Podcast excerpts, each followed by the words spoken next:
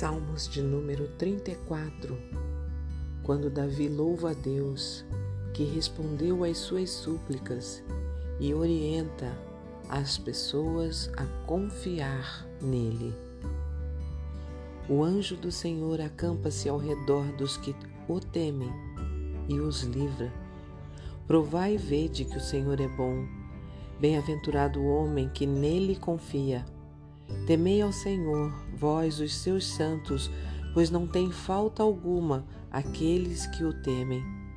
Os filhos dos leões necessitam e sofrem fome, mas aqueles que buscam ao Senhor de nada têm falta.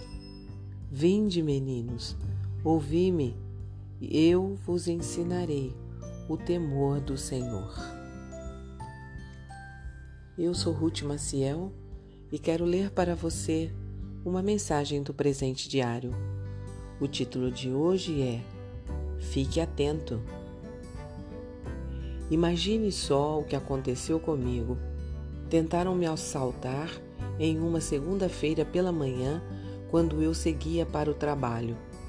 O ladrão chegou sorrateiramente por trás, falando baixo e sem causar alarde e anunciou que queria minha carteira e o meu celular. Tive uma reação inesperada e perigosa que nunca imaginaria que fosse ter e que não recomendo. Saí correndo e gritando. Graças ao bom Deus, o assaltante não atirou, se é que estava armado, e também não correu para me pegar pude ver o grande livramento do Senhor. Depois, analisando a situação, percebi várias falhas que eu cometia ao caminhar por aí. Eu sou, ou melhor, era, né? Extremamente desligada para andar na rua.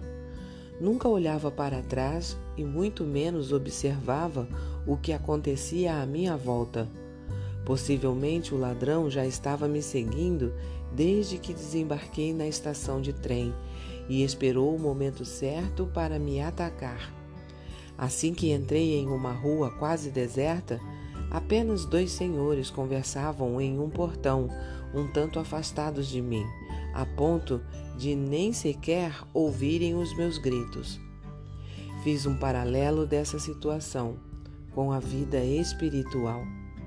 O diabo também é sorrateiro e fica aguardando por perto para dar o bote. Suas vítimas preferidas são aqueles que estão distraídos, desatentos e desligados das coisas boas de Deus. Pessoas que não oram a Deus nem leem a Bíblia. Muitas vezes caí em armadilhas justamente por ignorar essas premissas tão básicas na vida espiritual. A experiência de quase ter sido assaltada também me fez lembrar das palavras de Jesus em Mateus 26, quando ele disse: Vigiem e orem para que não caiam em tentação. Satanás, inimigo do ser humano, vem quando menos esperamos e o seu alvo é matar, roubar e destruir. Os caminhos desertos, longe de Deus, são os mais propícios para os seus ataques. Um pensamento para o dia?